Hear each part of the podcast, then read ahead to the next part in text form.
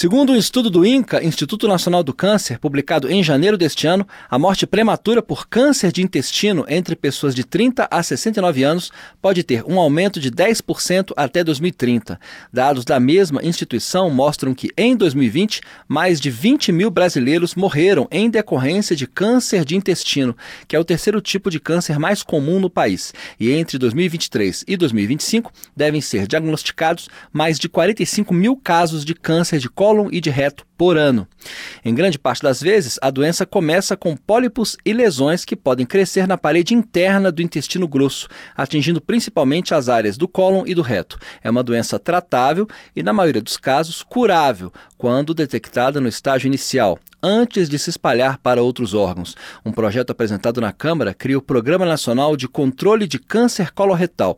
Ele seria promovido e coordenado pelo Ministério da Saúde, a quem caberia incentivar especialistas nas áreas de planejamento, gestão e avaliação em saúde, em áreas como gastroenterologia, coloproctologia, oncologia clínica e cirúrgica e cuidados paliativos a informar as formas de prevenção, diagnóstico e tratamento do câncer coloretal em todos os seus estágios evolutivos, para ajudar a implementação do programa. Em entrevista ao programa Painel Eletrônico da Rádio Câmara, o autor da proposta, deputado Dr. Benjamin, do União do Maranhão, informou que é importante ampliar a prevenção da doença, o que seria viável a partir de uma parceria entre a União, os estados e municípios com profissionais do setor. A detecção precoce facilita o tratamento, mas mais importante é prevenir. Prevenção é hoje realmente o que faz mudar a história do câncer coloretal. A gente sabe que a prevenção ela trata até 95% dos casos pegando precocemente. O câncer coloretal ele tem uma evolução que é previsível, ele começa com o pólipo, com adenoma, em 5, 10 anos ele evolui para o câncer, então você tem um espaço muito grande para poder fazer o tratamento ainda numa fase inicial e que tenha a cura de 100%. Existem regiões no mundo onde teve a prevenção em 100% da população que não tem nenhum caso de câncer coloretal. O deputado explica que, além da genética, os maus hábitos alimentares, como o consumo de embutidos, como presunto, fizeram com que aumentasse esse número de casos desse tipo de câncer em todo o mundo.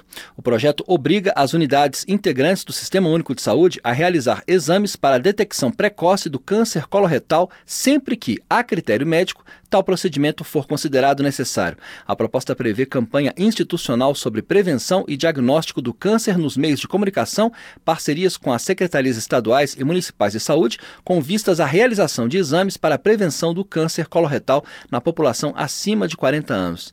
Também são sugeridas atividades com universidades, sociedade civil organizada e sindicatos por meio de debates e palestras sobre a doença e as formas de combate e prevenção, além da capacitação e reciclagem dos profissionais profissionais de saúde sobre os avanços nos campos da prevenção e detecção precoce do câncer coloretal. O deputado acredita que é possível acabar com o preconceito masculino ao exame de colonoscopia. A gente tem o caso do câncer de próstata, que existia um tabu muito grande dos homens fazerem a prevenção e com as campanhas conscientizando da necessidade da prevenção, hoje a gente consegue ter a maioria dos homens fazendo a prevenção aos 40 anos do câncer de próstata. Eu não tenho dúvida que se nós intensificarmos as campanhas, se capacitarmos os profissionais e orientarmos o serviço e dermos condições para os serviços, de é, endoscopia e colonoscopia, nós vamos com certeza ter uma adesão muito grande da população para fazerem o exame. Segundo o deputado Dr. Benjamin, o Brasil tem poucos serviços de colonoscopia. Existem regiões em que o paciente precisa se deslocar 200 quilômetros para fazer o exame. Como são mais comuns os locais de realização de exame de endoscopia alta, que é a do estômago, ele defende o treinamento desses profissionais para realizar a endoscopia baixa, a do intestino, o que se tornaria viável com a implantação do programa. O projeto também institui a Semana Nacional de Prevenção ao Câncer Coloretal, na última semana do mês de março. Da Rádio Câmara de Brasília, Luiz Cláudio Canuto.